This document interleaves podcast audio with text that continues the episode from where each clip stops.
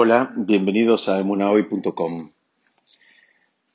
Estamos estudiando hoy la Perashat Noah, que empieza eh, con un versículo que nos da un montón de material para estudiar, solamente parados en el primer versículo. Dice, Ele toldot Noah, Noah it tzadik tamim ayabedrotav.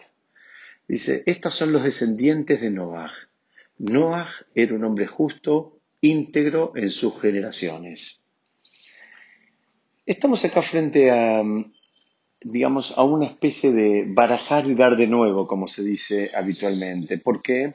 Porque Hashem había resuelto que había que acabar con todos los habitantes de la tierra, a excepción de Noah y su familia, y una cantidad suficiente de animales para poder volver a poblar la tierra tras su destrucción. Al igual que Adán, el padre de toda la raza humana, Noah pasaría a ser el padre de toda la humanidad después del diluvio.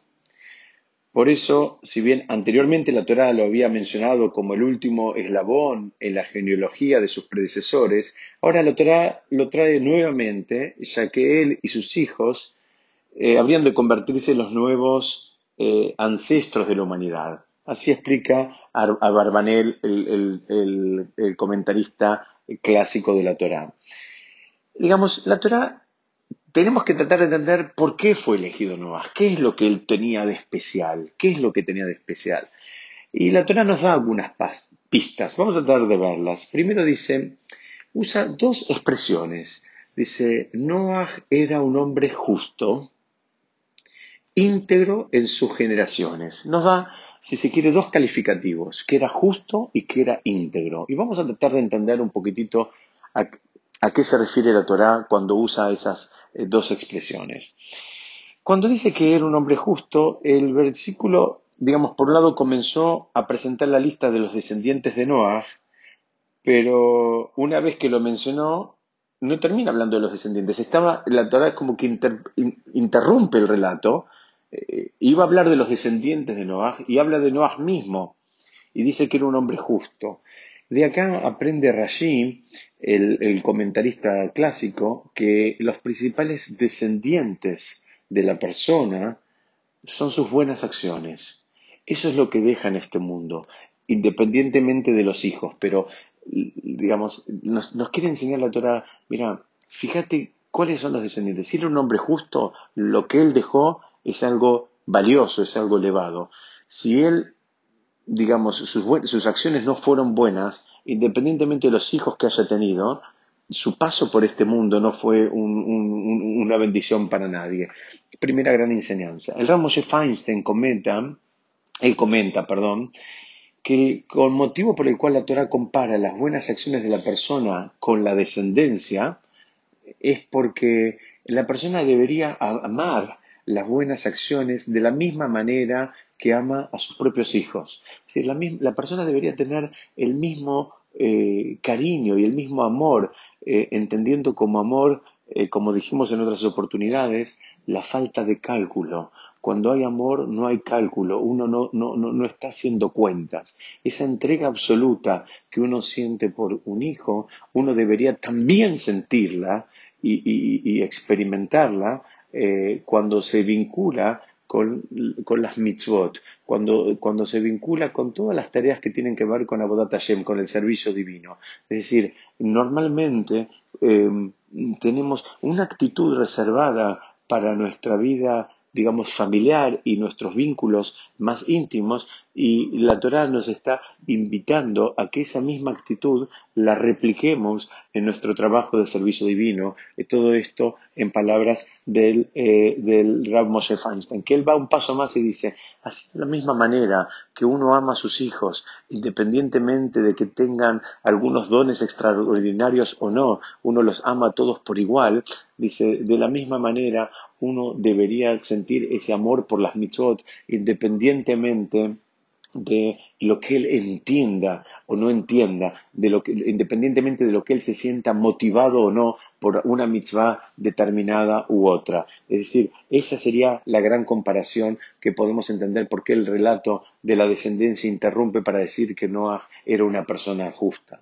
Lo que no nos, eh, no nos termina quedando claro es cuál es la diferencia entre ser justo y ser íntegro. Y para eso nos vamos a apoyar en un comentario del, del Rand de Brisk, que él eh, trata de dilucidar cuál es la, sutil diferencia que hay entre estas dos palabras que terminan convirtiéndose en diferencias muy grandes. Y él dice así, apoyándose en la traducción del, al, arameo del, onkelus, y él dice que la palabra justo, o tzadik, si se cree en, en, hebreo, equivale a sakai. Sakai significa inocente, una persona que pasó un proceso, el proceso de un juicio y salió airoso, salió, digamos, eh, declarado inocente. Y la segunda palabra, cuando dice tamim, que nosotros la, tradujimos al español como íntegro, eh, hay quien lo traduce también como completo, eh, porque viene de la palabra, el, el, el, Rab Onkelos la, toma de la palabra Shelim, que tiene que ver con completo. Y el Ramban Nachmanides dice que eh, es, eh, Noach, es a Noach se lo describe como una persona inocente, o tzadik, o justa. ¿Por qué? Porque, él, porque Hashem lo juzgó a él y lo encontró, digamos, intachable frente al resto de la humanidad y por eso que fue elegido para, eh, digamos, como para empezar de nuevo este, este, mundo que se iba a empezar después del diluvio.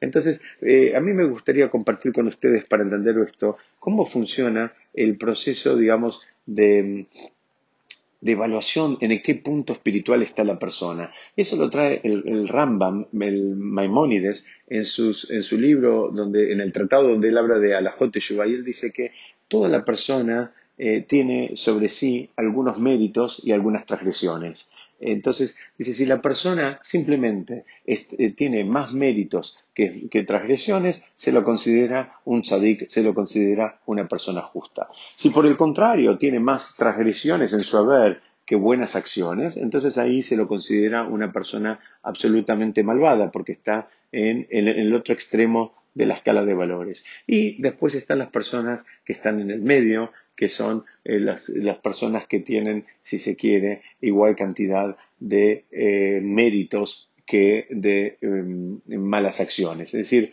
eh, sería esto los tres puntos posibles de la escala. Un extremo tiene más buenas acciones que, em, que tiene más méritos que malas acciones. En el otro extremo tiene más malas acciones que méritos y el que está en el medio es porque justamente tiene el, equilibrio exacto entre estas, eh, eh, estos dos platillos de la balanza. Pero él avanza, dice, así como existen estas tres categorías, digamos, para la persona, también existen las tres categorías para el, el, país en el cual uno vive y existen estas tres categorías para el mundo entero.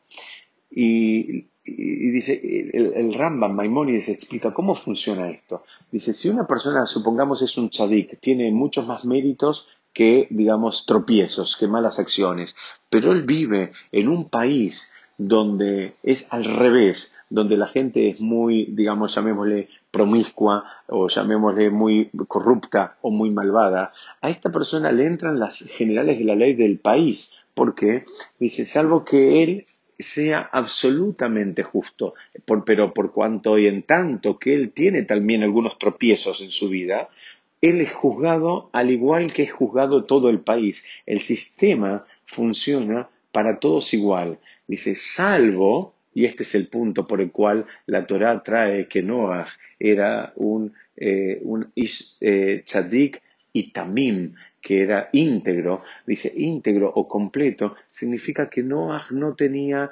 ningún, en, esa, en ese esquema de la balanza que hablamos antes, en el platillo de las, de las transgresiones, no tenía nada. Entonces, como él era absolutamente íntegro, tenía todas eh, las buenas acciones y no tenía ninguna, entonces a él no le entraba las generales de la ley eh, de, ser juzgado junto con su país o, junto con todo el mundo. ¿Por qué? Porque eso fue lo que lo distinguió a Noah y eso fue por el motivo, el motivo por el cual él fue elegido. Ahí entendemos entonces por qué la Torah hace esta esta, eh, de acuerdo a la explicación del Rab de, Brisk, eh, entendemos por qué esta Torah singulariza estos dos méritos que él tenía. Era una persona justa, era un tzadik, pero a su vez era una persona completa, era una persona íntegra, íntegra en el sentido de que estaba libre de transgresiones. Y es por eso que tuvo el mérito de ser elegido como para relanzar nada más y nada menos que la raza humana sobre la tierra. Besat Hashem, vamos a seguir estudiando la próxima. Muchísimas gracias.